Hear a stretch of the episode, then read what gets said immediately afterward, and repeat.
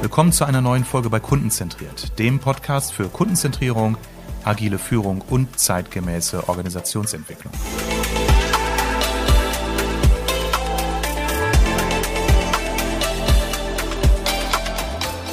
Heute gibt es wieder eine spannende Folge zum Thema Marketing und Vertrieb in B2B. Die Headline ist, woran eine erfolgreiche Zusammenarbeit wirklich scheitert. Das Format ist ein besonderes, es ist nämlich eine Co-Produktion mit der Agentur Digitally aus Hannover. Der Philipp Bolognesi, der dort der Head of Content ist, äh, hat die Katharina Stapel von der Firma Stapelfuchs und mich interviewt. Das Besondere ist, dass wir diesen Podcast bereits in deren äh, Podcast, nämlich B2B Marketing Rules, veröffentlicht haben und heute auch bei Kunden zentriert. Viel Spaß mit der aktuellen Folge. Vertrieb im B2B steht heute vor enormen Voraussetzungen, meiner Meinung nach. Teilweise ist es jedoch hausgemacht.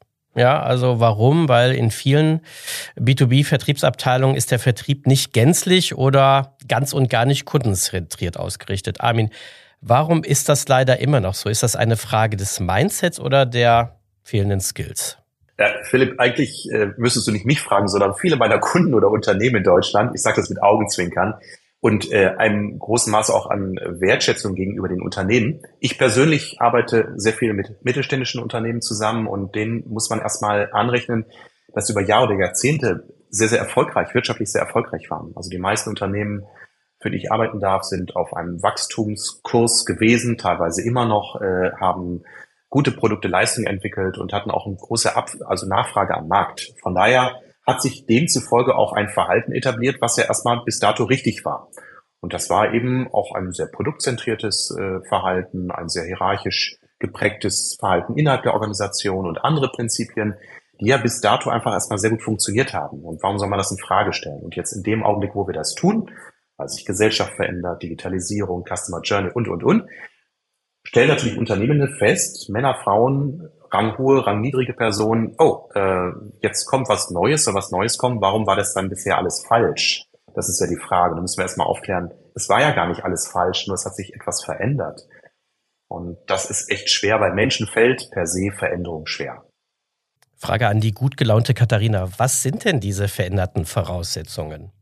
Also ich glaube, Armin hat das schon so im, im Nebensatz anklingen lassen. Die Pandemie, Shift zum digitalen Vertrieb spielt da natürlich eine Rolle. Aber welche Voraussetzungen haben sich denn noch geändert? Also wir haben auf jeden Fall ist Digitalisierung ein Riesenthema. Ja, also wir haben jetzt momentan die, was heißt, also die Voraussetzung, die Herausforderung, Kunden bewegen sich nicht in Unternehmen, sondern im Markt. So.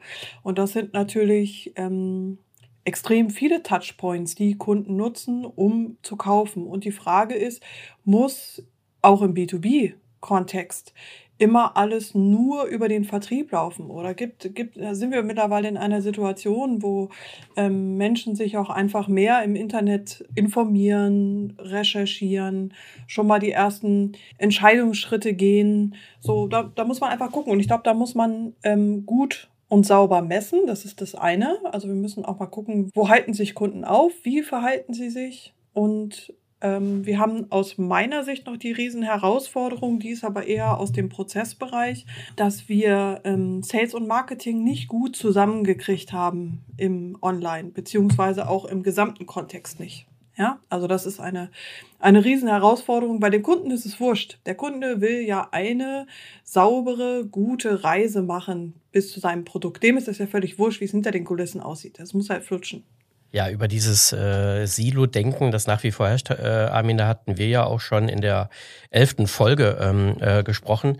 Da hattest du ja gesagt, ja, es ist immer noch so. Vielleicht kannst du auch noch mal kurz die Gründe nennen, warum diese ihr im Vertrieb und ihr im Marketing, dass diese Denke immer noch vorherrscht? Naja, also zum einen kannst du Verhaltensforscher fragen. Das ist also sicherlich ein, ein normales Verhalten für Lebewesen, äh, die ihr Überleben dadurch sichern, dass sie eben unter ihresgleichen sich aufhalten und Fremdes erstmal mit Skepsis betrachten. So, das ist so der, der sehr, sehr äh, verhaltensforscherische Blick. Und äh, was heißt das jetzt, ich sag mal, für eine hochentwickelte Kultur, für die wir uns ja leider immer noch halten, ist aber eigentlich gar nicht mehr sind. Ähm, wir müssen einfach lernen, äh, Kultur zu verändern in Organisationen, die erstmal überhaupt den Rahmen dafür gibt, ähm, dass Dinge, die vielleicht bis dato galten, auch mal in Frage gestellt werden. Ich will mal ein Beispiel nennen. Eine gute Geschäftsfreundin von mir äh, berichtete mir am Wochenende über ihre Organisation, wo sie im HR-Bereich mit verantwortlich ist für neue Organisationsstrukturen. Die haben dort das Orbit-Modell ähm, der, äh, also ein, ein Organisationsentwicklungsmodell, das Orbit-Modell eingeführt, wo sich alles um den Kunden dreht. Das heißt, man geht weg von dieser Hierarchiepyramide, ähm, äh, Führungsebene, äh, mittlere Führungsebene, Mitarbeitende. Im Zentrum steht der Kunde, darum ranken sich die Abteilungen und darum wiederum die äh, Geschäftsleitungskreise. Äh, beziehungsweise nicht Abteilungen, äh, teilweise auch Teams, also crossfunktionale Teams. Und wenn du so etwas einführst, kratzt das ja an tausend Dingen der Gewohnheit, die dann in Frage gestellt werden, neu entdeckt werden müssen. Ein Abteilungsleiter hat mit einmal durch eine neue Organisationsstruktur nicht mehr Verantwortung für 40 Mitarbeiter, sondern nur noch für 10 oder 20.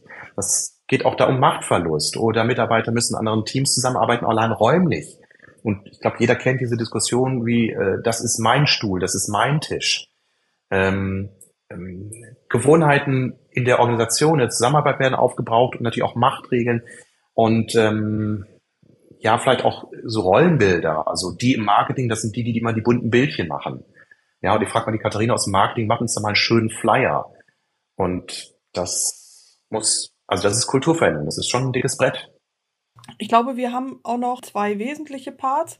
Und zwar ein Part ist, dass wir niemanden haben, es ist niemand in Unternehmen vorgesehen, der das gemeinschaftlich steuert. Ja, ähm, wir haben ein Head of Sales und wir haben ein Head of Marketing, aber wir haben niemanden, der beides zusammensteuert. Das ist in der Regel nicht vorgesehen und Führungskräfte übernehmen den Job in der Regel auch nicht. Das heißt, wenn du fragst, äh, wenn du in ein Unternehmen reinkommst und fragst so, wer, wer, wer steuert denn das hier bei euch, dann gibt's Fragezeichen. Also die, die Abteilungen haben gelernt, nur ihren, ihr Ding zu steuern. So, das mag in der Produktion vielleicht noch ganz gut klappen, aber sobald Sales und Marketing vorhanden sind, muss man natürlich in der Lage sein zu sagen, okay, wenn ich vorne beispielsweise jetzt äh, 1000 Euro in Google Ads reinkippe, und da kommt unheimlich viel äh, Traffic bei rum. Muss aber auch klar sein, kommt das tatsächlich auch hinten an. Und das können die Unternehmen gar nicht sagen. Das ist der eine Punkt. Und das nächste ist, ähm, und da würde ich gerne ergänzen, was Armin gesagt hat. Was wir brauchen, ist auch eine Prozessstruktur, die sich um Verantwortung und Ergebnisse dreht. Was wir jetzt haben, wir managen Zeit und wir managen Leute, aber wir managen nicht Ergebnisse. Und das ist ein Riesenthema. Das klingt so banal, ist aber aus meiner Sicht eins der größten Hebel, die wir haben. Also schau dir allein einen Arbeitsvertrag an. Du bist hier, um bestimmte Dinge zu tun für 30 Stunden. So. Aber wir, was wir brauchen, ist gemeinschaftliche Ergebnisse abzufragen. So. Und dann brauchst du den Leuten ja nicht sagen, wie sie ihre Arbeit zu machen haben. In der Regel sind die ausgebildet, die wissen das, ja. Ähm, aber du musst denen sagen, was brauchst du für Ergebnisse. So. Mhm. Also diesen, diesen Turnaround äh, schaffen von aufwandbasiert zu wertbasiert, so ja, ich absolut. das gleich mal. Ähm, ja, wir können benennen, uns das ne? jetzt nicht mehr erlauben. Wir hatten ja die ganze Zeit auch einfach, muss man auch dazu sagen, ähm, einen, einen wachsenden Markt. So ähm, dass da Wachstum mhm. für Unternehmen stattfindet, ist okay. Aber jetzt hat sich halt der, der Markt verändert und wir haben Kundenmarkt. Das darf man auch nicht vergessen. Also, das heißt, Kunden können sich heute aussuchen, wo sie kaufen. So. Und die sind mit einem Klick auch mal schnell woanders. Und ich will noch mal einen ähm, Punkt einbringen, was häufig auch in Organisationen fehlt, um sich all diesen Themen zu widmen, über die wir jetzt seit zehn Minuten diskutieren, ist einfach auch der Faktor Zeit. Führungskräfte haben oder nehmen sich nicht ausreichend Zeit, um genau diese Dinge zu orchestrieren, über die wir hier sprechen. Ich habe einen Kunden, der Head of Sales, hat mich vor drei Wochen angesprochen, sagte Armin, wir müssen dringend was in dem Bereich tun. Und ich teile seine Meinung, weil ich kenne äh, Teile der Organisation recht gut. Armin, wir müssen dringend was tun. Und er sagte richtigerweise, ich glaube, wir müssen auf der Führungsebene ansetzen, um da zu schauen, wie wir wieder mehr Kultur von Punkt, Punkt, Punkt hinbekommen. Seit drei Wochen versuchen wir einen Termin zu finden, um über dieses Thema weiter zu sprechen. Ich sage nicht, dass ich daran schuldlos bin. Ich bin ja auch viel in Veranstaltungen, kann nicht jeden Zeitslot, Wunschzeitslot dieser Welt zur Verfügung stellen. Aber allein das zeigt ja auch, auch das Dilemma. Führungskräfte erkennen, sie müssen Dinge verändern. Manchmal wissen sie nicht wie. Dafür sind ja zum Glück Menschen wie Katharina und ich da und auch ihr, Philipp.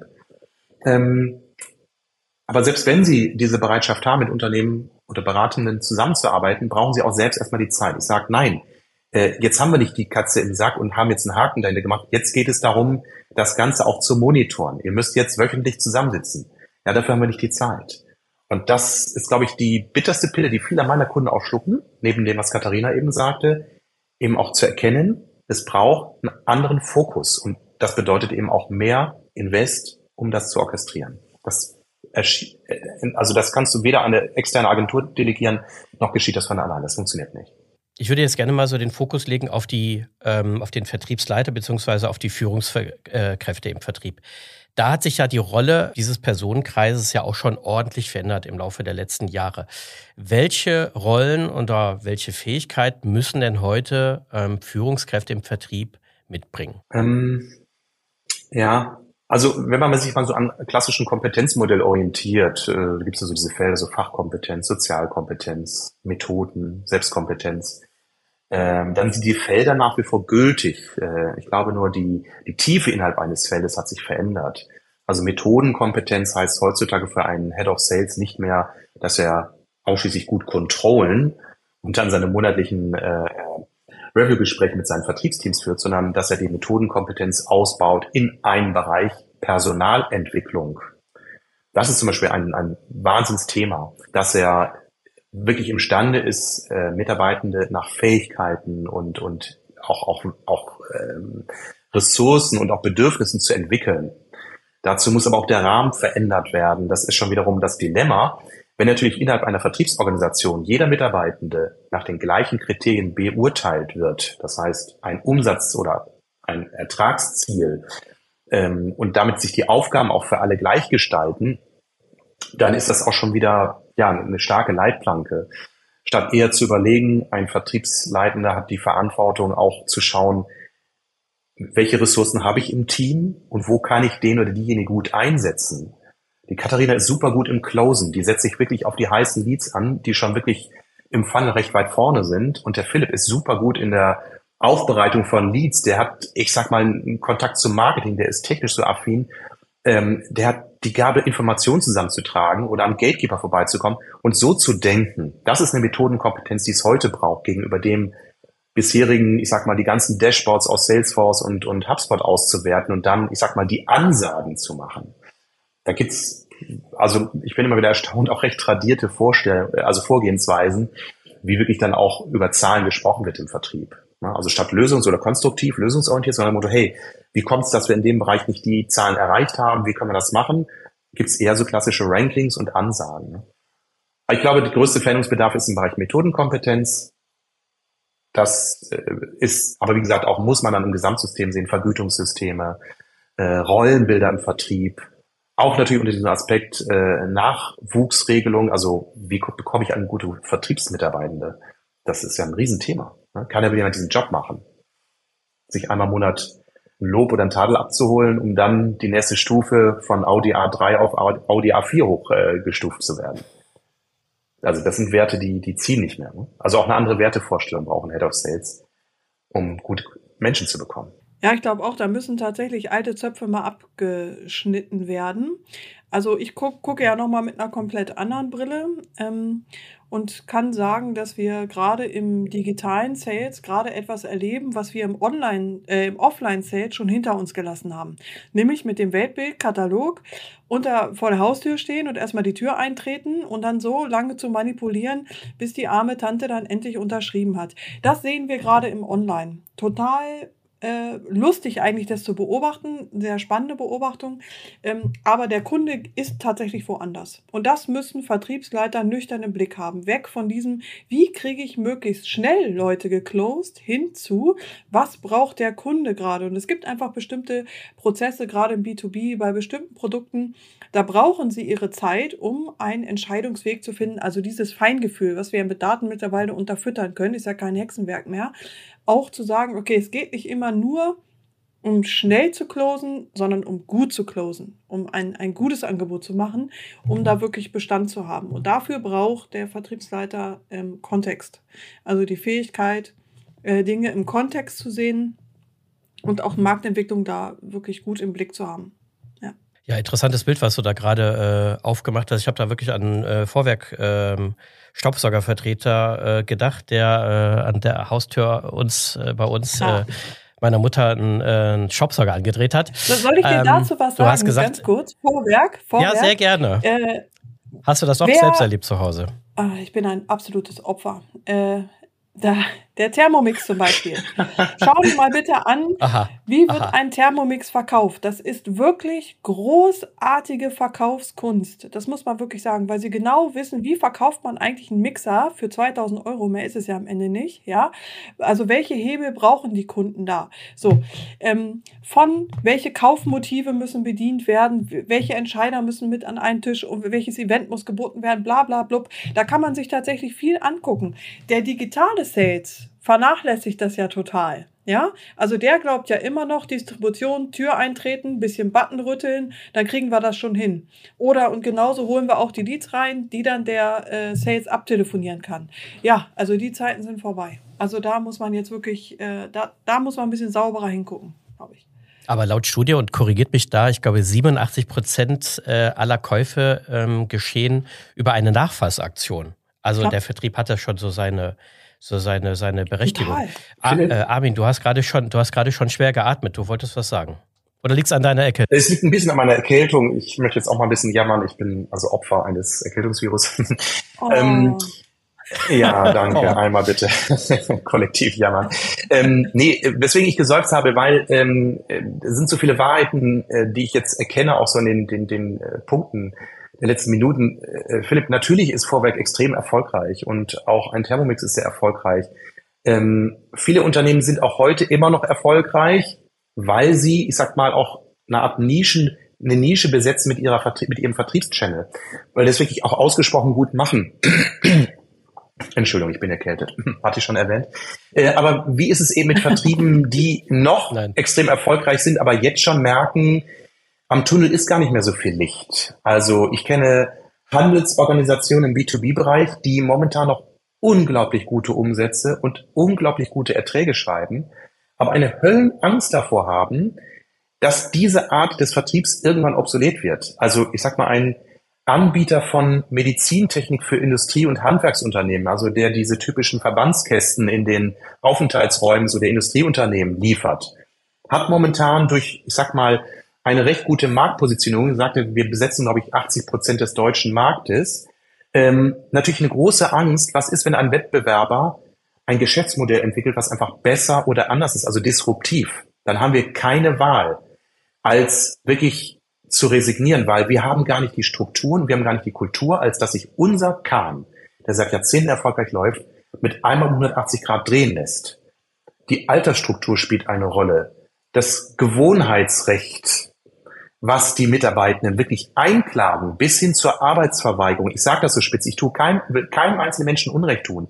Aber überleg mal, Philipp, da arbeiten Menschen seit 30 Jahren extrem erfolgreich, haben vielleicht noch sieben Jahre bis zur Rente. Und mit einmal kommt dein Head-Off und sagt, Philipp, ab morgen drehst du deinen Arsch in die andere Richtung. Und dein Auto gibst du ab, wir machen das jetzt ganz anders, weil wir haben jetzt einen hybriden Vertrieb und du arbeitest mit dem Indienst zusammen und der Online-Umsatz, der muss gepusht werden von dir. Du kriegst auch einen Prozentanteil, natürlich vergütet, aber es wird trotzdem alles anders. Hey, du glaubst gar nicht, wie schnell die Kündigung und die gelben Scheine reinflattern. Und auf sowas sind Unternehmen oder Systeme nicht vorbereitet. Unternehmen klingt immer so starr, starr und statisch, sind ja Systeme. Und da muss eine Kultur hin entwickelt werden, dass wenn der Tag kommt, ob initiiert oder von außen bedingt, damit der Organismus auch reagieren kann, dass er auch eine Immunität hat und eine Flexibilität. Denk mal an die Automobilindustrie. Was, was werden für Milliarden jetzt bei VW, Daimler etc. in die E-Mobilität gepumpt, weil sie seit Jahren gesagt haben, der Elon, der kann uns mal, dieser Spinner. Ja, aber Tesla hat uns echt das Fürchten gelehrt. Und äh, ich fahre seit äh, zwei Jahren E-Mobil aus dem VW-Konzern. Vom Fahrzeug ein gutes Modell, aber von der Software, du denkst, du hast jetzt einmal so das erste Smartphone. Ne? Das ist grottig. Das ist echt grottig. Ne? Verpennt. Und du kannst eben das Geld nicht nur in Technologie investieren, du musst das Geld eben auch investieren in deine Organisation, in die Menschen, in die Zusammenarbeit, Flexibilität erhöhen. Äh, Zusammenarbeit, was Katharina sagte. Wie cool wäre es, wenn mal ein Lead-Funnel funktionieren würde? Ja? Wenn die Sales Manager sagen, Katharina, diese Leads, top, können wir mehr davon haben, die sind Hammer, mega, mehr von euren kostbaren Leads. Aber was ist denn Tagesordnung? Die kannst du in die Tonne treten, werden teilweise nicht bearbeitet und, und, und. Wie kriegen wir denn bessere Leads? so, Preisfrage. Wie schafft man denn diesen, diesen, diese, diese Vertrauenskultur oder allgemein diese, diese, diese Kultur in Unternehmen zu etablieren? Ähm, ich antworte mal aus meiner Brille. Ähm, ich glaube, dass es wichtig ist, relativ zügig ein gutes Prozessmodell ähm, zu etablieren, was es schafft, dass Menschen übergeordnet zusammenarbeiten und gleichzeitig Ergebnisse abfragt. Ich rate davon ab, das so schrittweise Stückchen zu Stückchen zu machen, weil da verlierst du die Leute. Dann ist, äh, dann schleichen sich wieder Dinge ein, die sie schon immer so gemacht haben. Also wir kennen das. Jeder, der schon mal ein neues CRM oder ERP schrittweise etabliert hat, weiß, Katastrophe, da hast du Millionen mal in Sand gesetzt. So. Also das heißt, so ein Prozess muss gut vorbereitet sein. Ähm, da muss eine Meetingstruktur hin, da muss ein, eine gemeinschaftliche KPI-Struktur hin, das muss alles neu aufgedröselt werden. Das ist am Ende auch kein Hexenwerk. Man muss es nur gut vorbereiten und man muss es mit einem Schlag gut etablieren. So. Und dann muss sich Führung einig sein, so, jetzt trauen wir uns mal, Ergebnisse abzufragen, jetzt trauen wir uns auch mal, die Leute in die Verantwortung zu nehmen. Und ähm, meine Erfahrung ist, die Leute haben da Bock drauf tatsächlich. Weil wenn du die Leute fragst, warum machst du das und sie sagen solche Sachen, Sachen wie, das weiß ich auch nicht, weil wir das schon immer so gemacht haben, weil das mir irgendwer anders gesagt hat, weil wir, weil ich die alle in CC nehmen muss. Ähm, da, hat doch ernsthaft, da haben die wenigsten Bock drauf. Also die meisten sind sehr, sehr dankbar, wenn sie sagen, ach krass, guck mal, ich kann selber entscheiden, ich kann selber was bewirken, um zu einem Ergebnis mit beizutragen, was tatsächlich auch Sinn macht. Das ist total mega. Wir haben im letzten Jahr eine recht umfangreiche Untersuchung gemacht im B2B-Unternehmen und, und das ist jetzt total traurig, 76 Prozent der Maßnahmen, die wir tun, sind obsolet. Und noch ein kleiner Fun fact, äh, Informationen über Kunden werden im Durchschnitt an, an elf verschiedenen Stellen im Unternehmen gespeichert und lustigerweise macht da kaum einer, so gut wie keiner was mit. So. Und dann frage ich mich, haben wir tatsächlich so viel Zeit, haben wir so viele Ressourcen über, dass wir die Menschen beschäftigen, statt sich statt zu entwickeln. Und ich glaube, das ist der entscheidende Unterschied. Also können wir es schaffen, den Shift weg von der Beschäftigung hin zur Entwicklung. So, und das geht nur über Ergebnisse abfragen. Ja, darf ich das noch ergänzen, Katharina? Armin. Gerne. Äh, Ohne deine. Sag mal, Armin, kurze Zwischenfrage. Bist du krank eigentlich?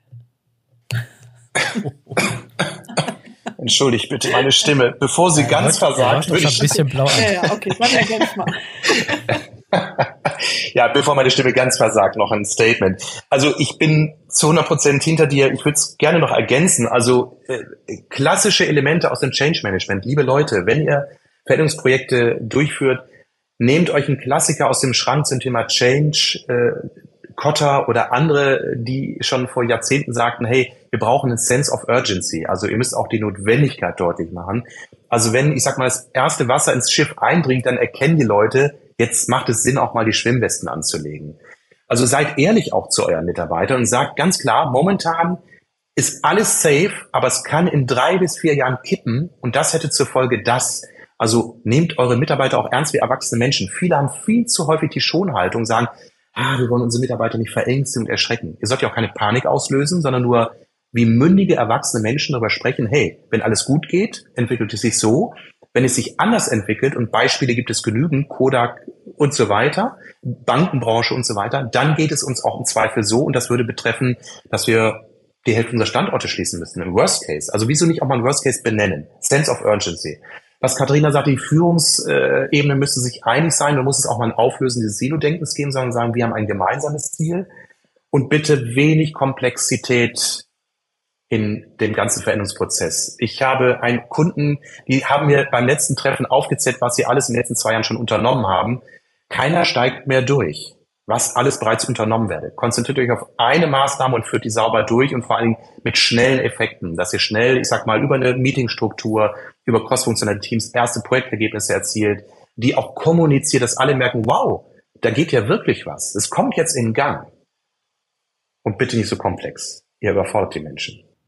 Also wenn es komplex ist, das kann ich aus meiner Prozesserfahrung sagen, ist der Prozess gar nicht erst verstanden worden, der Kundenprozess das ist, das kann man wirklich abkürzen. Das habe ich in, in fast 20 Jahren jetzt gelernt. Ist, ist eine Sache komplex. In der Darstellung hat irgendjemand das Problem nicht verstanden. Ganz einfach. Du kannst jeden Prozess so simpel wie möglich machen. Natürlich sagt jeder, ja, bei uns ist das anders, bei uns ist das anders. Ich hatte mal einen Kunden, das ist wirklich, also eine lustige Geschichte, aber eigentlich auch ein bisschen traurig. Und zwar sagt er, wir würden gerne die Anzahl der Interessenten erhöhen, ähm, online, dass die bei uns anrufen. So, also den richtigen, ne, weil wenn Leute von sich aus selber anrufen, dann äh, sind sie für uns deutlich wertvoller. Klar, kann ich total verstehen. Ich sage, die Conversion Rate kriegen, kriegen wir von 0 auf 100 in, in wahrscheinlich 10 Minuten. Da gucken sie mich an. Ich sage, ja, Freunde, packt erstmal eine Telefonnummer auf die Seite. Dann klappt es auch mit dem Anruf. wirklich, wirklich, wirklich wahre Geschichte. Interessante Ach, Anekdote. Ja, also manchmal, manchmal ist das Leben so einfach. Die haben da ganze Teams zugebildet, ja.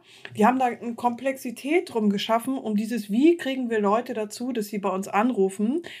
Und dann habe ich gedacht, krass, also äh, wir sind in so einer komplexen Denke schon. Also wir fangen ja an, ein normales Unternehmen so zu strukturieren wie eine Behörde.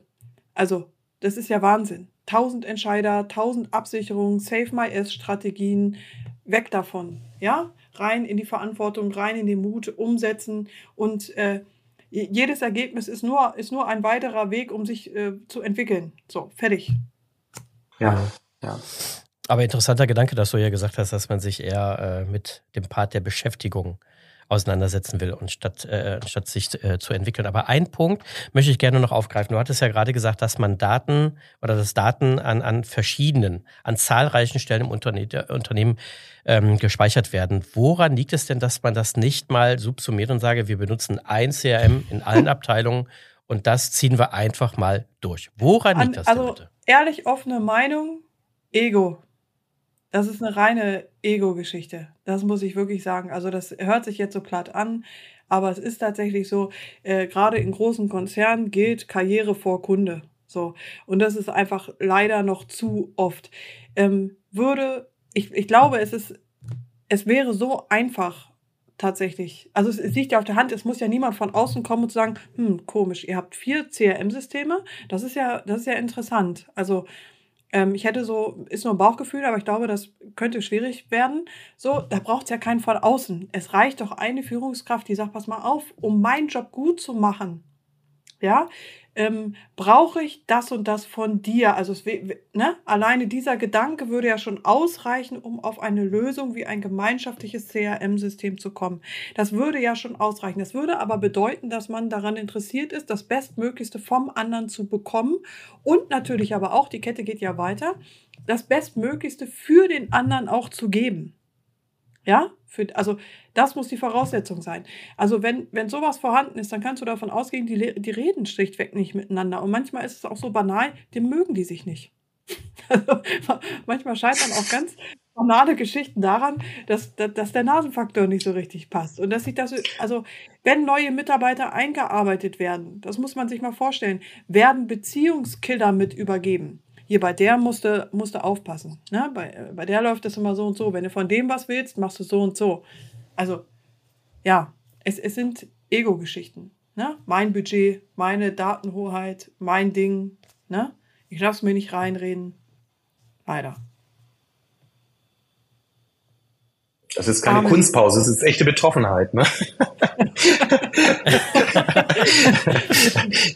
naja, es ist ja, es ist ja für. Ich dachte, du versuchst wieder Luft zu atmen. Ja, es ist ja für, für uns. Es ist ja auch nein, nein. Aber ich, ich neige dazu, dann immer noch einen hinterherzusetzen, wofür ich manchmal auch kritisiert werde in meinem sozialen Umfeld. Aber Lust hier kann man nichts dazu führen. Das ist einfach, das ist so, nein, das ist so, es bringt so auf den Punkt. Und ähm, äh, ja, es ist ernüchternd auf der einen Seite, aber ich sage das auch mal wertschätzend, weil zum einen ist das ja unser Lebenserhalt für uns Beratende, äh, weil wir werden, ja, es, es ist so, also es gibt viele Unternehmen, ähm, ähm, wo ich sage, ja, da ist noch einiges zu tun, das ist auch gut so, weil dadurch kann ich meine Rente sichern.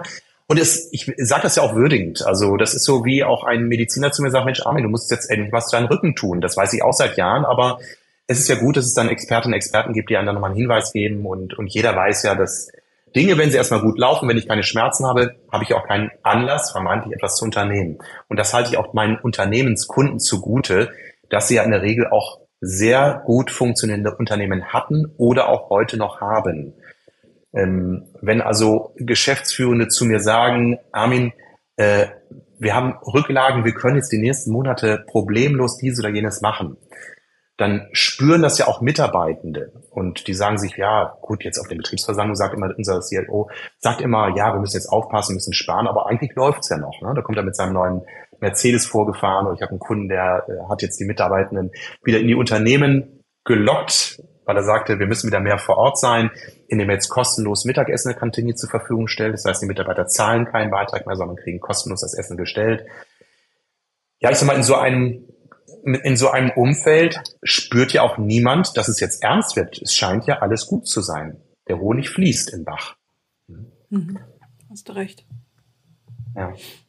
Apropos Honig, also ich will dich jetzt nicht zu sehr äh, strapazieren, beziehungsweise äh, deine Stimme, aber einen Punkt möchte ich gerne noch aufgreifen, und zwar das Zusammenspiel zwischen Marketing und Vertrieb, worüber wir ja schon gesprochen haben oder angerissen haben. Aber jetzt mal ganz runtergebrochen, wie sieht das denn konkret aus? Wie soll die Zusammenarbeit zwischen Marketing und Vertrieb äh, aussehen? Soll man sich da in regelmäßigen äh, Jofix treffen und sagen, wir machen jetzt mal eine, so eine richtige Bedarfsanalyse? Also was braucht unser Kunde wirklich? Wir holen alle Informationen aus keine Ahnung, aus der Entwicklung, aus, ähm, aus dem Service, äh, Marketing, Vertrieb natürlich auch.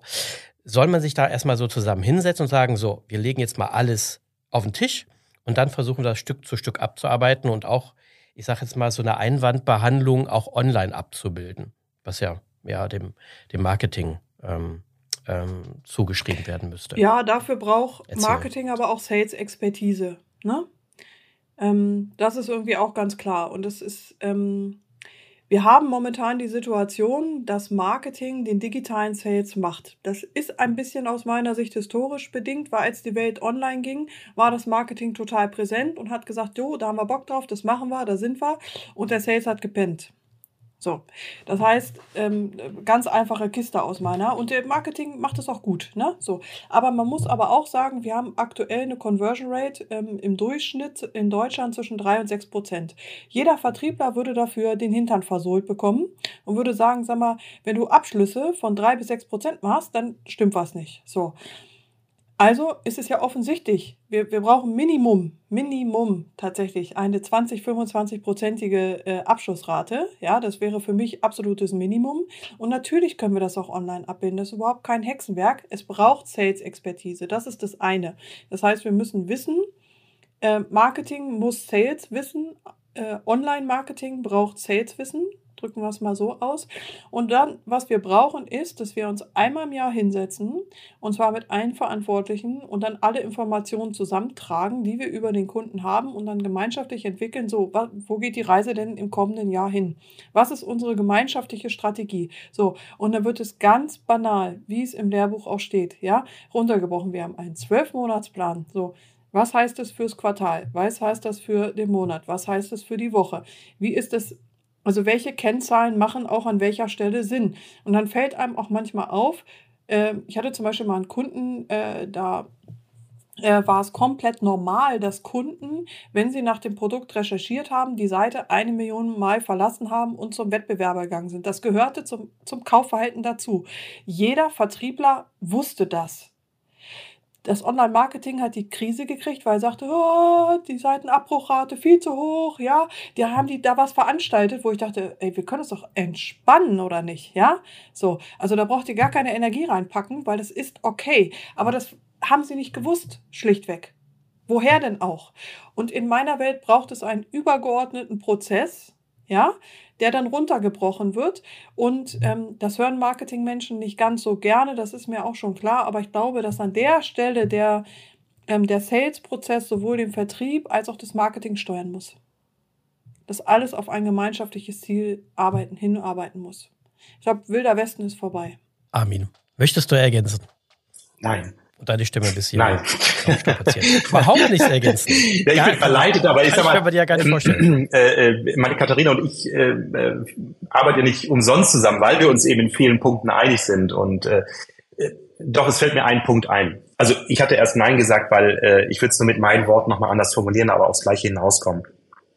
Hm, ich komme nochmal auf dieses Stichwort crossfunktionale Teams zurück, weil das ja ein Begriff ist, den viele kennen, so aus dem agilen Arbeiten. Äh, bei Design Thinking ist das immer so ein, äh, eine Grundregel, crossfunktionale Teams äh, zu schaffen.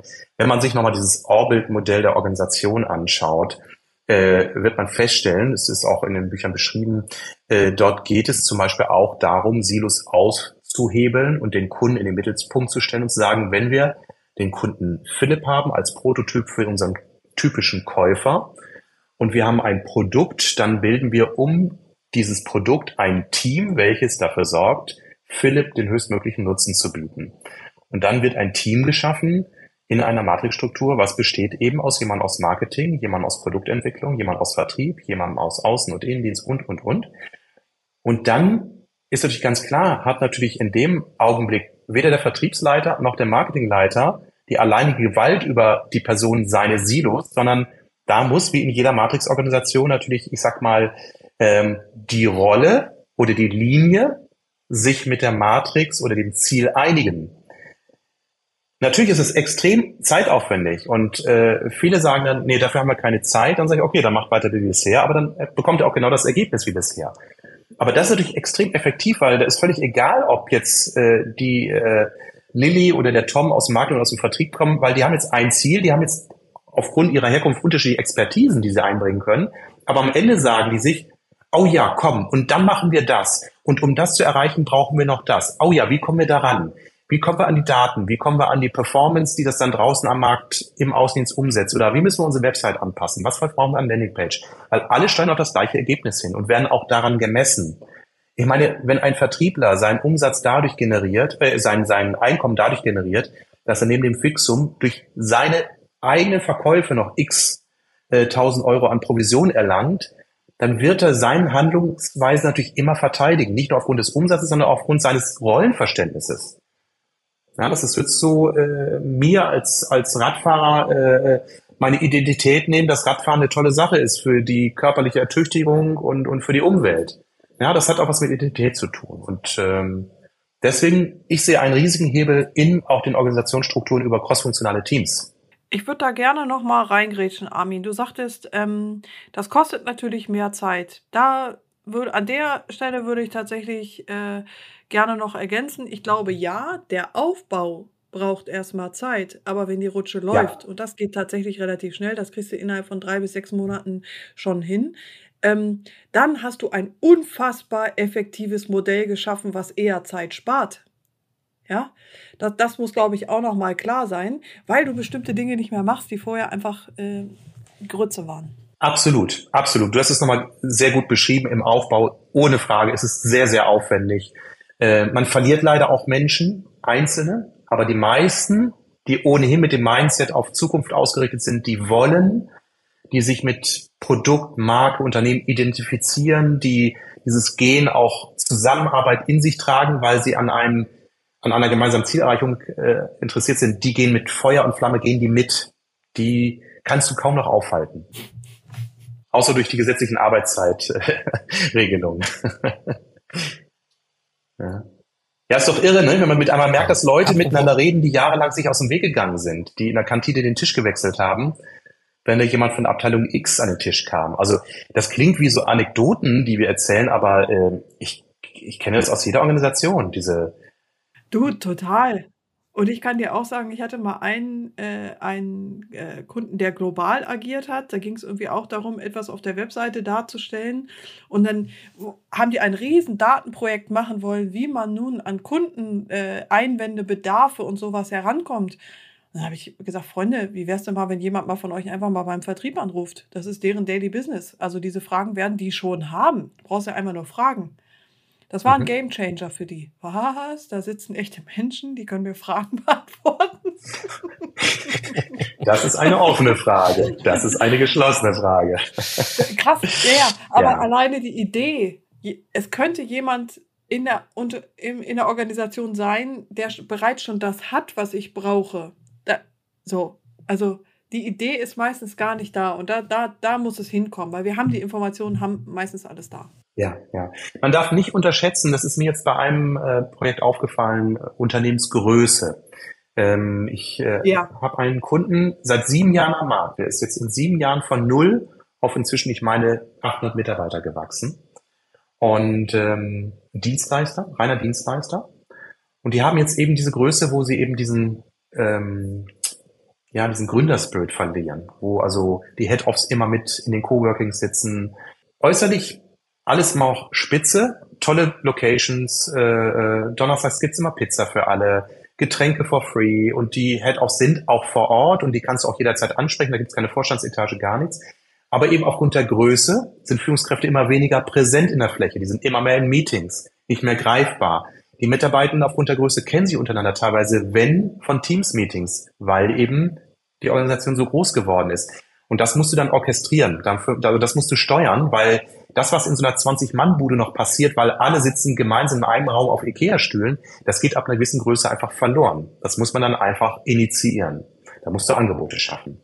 Deswegen ist Größe einer Organisation ähm, nicht immer von Vorteil, wenn man in die Kundenzentrierung gehen möchte oder in agile Arbeitswelten. Da musst du eben Prozesse gut steuern und gestalten und begleiten das Unternehmen, von dem ich eben sprach, mit auch roundabout 1000 Mitarbeitern, hat mehrere Agile Coaches in Festanstellung. Sie haben Facilitatoren, die eben Prozesse gestalten, also auch wirklich begleitende Personen, die nur die Aufgabe haben, dafür zu sorgen, dass alle in diesen Arbeitsprozess kommen, den man miteinander auf Management-Ebene und auf Mitarbeiterebene auch beschlossen hat. Aber dann, also die Kundin, die ich jetzt gerade eben mehrfach zitierte, sagte, puh, das ist echt eine Menge Arbeit, aber es macht so Spaß und ich habe ein so tolles Team. Und ich finde, das ist eine schöne Aussage. Also trotz der Bemühungen macht sie es total gerne. Und sie weiß auch wofür. Sie hat einen Sinn und sie weiß, dass es irgendwann, wie Katharina sagte, natürlich auch leichter wird, wenn eben dass diese Arbeitsweise kultiviert ist. Sehr, sehr spannende Anekdote. Und ich glaube, weitere Anekdoten erfährt man auch bei eurer zweitägigen Schulung im November hier in Hannover. Ähm, äh, es läuft alles unter, der, unter dem Label Vertriebssteuerung 4.0. Wir verlinken euch das in den Shownotes. Also wenn ihr ähm, lernen wollt, wie ihr euren Vertrieb, auch wenn ich das jetzt, äh, auch wenn ich diesen, diesen, äh, diesen Ausdruck eigentlich gar nicht mag, aber euren Vertrieb auf ein neues, höheres Level heben wollt, dann schaut da gerne mal rein. Ähm, Katharina und Armin, da seid ihr auf jeden Fall an der richtigen Adresse. Ähm, ja, vielen lieben Dank, Katharina, die gut gelaunte Katharina, so steht es ja bei mir, und an den noch relativ kränklichen Armin. Vielen Dank für eure Zeit. Leg dich wieder hin, Armin, ja, bevor du dich die ganze Zeit da irgendwie krampfhaft auf deinem Schreibtisch da ähm, ähm, halten musst. Also, es war super. Vielen Dank für euren Austausch. Ich denke mal, Armin, du bist ja auch hier ein Haus äh, oder ein Freund der Agentur. Ähm, du kommst bestimmt noch mal rein. Auf jeden Fall. Katharina, du warst ja Sofern auch ich das kann, Philipp. Also, wenn ihr noch mal wiederkommt. Ja. Also, wenn, ja, wenn Armin es überlebt, ich jetzt noch eine Kerze würde ich tatsächlich noch mal ja. Ich bin da, ich bin da sehr, sehr guter. Katharina, willst du mich stützen? Also. ich, ich trage ihn dann hoch. Ach nee, ihr habt ja Fahrstuhl. Ja, ja. Philipp, danke dir. Aber erst ab 39. Ja, vielen, stimmt, vielen genau. Dank für deine Gerne. Zeit und für die Einladung in deinem Podcast. Ähm, wunderbar. Ja, euch allen einen gesunden und ähm, schönen Start. und jetzt ist Mittagspause. Wunderbar. Mahlzeit. Guten ich danke euch. Bis Hat bald. Spaß gemacht. Tschüss. Ciao.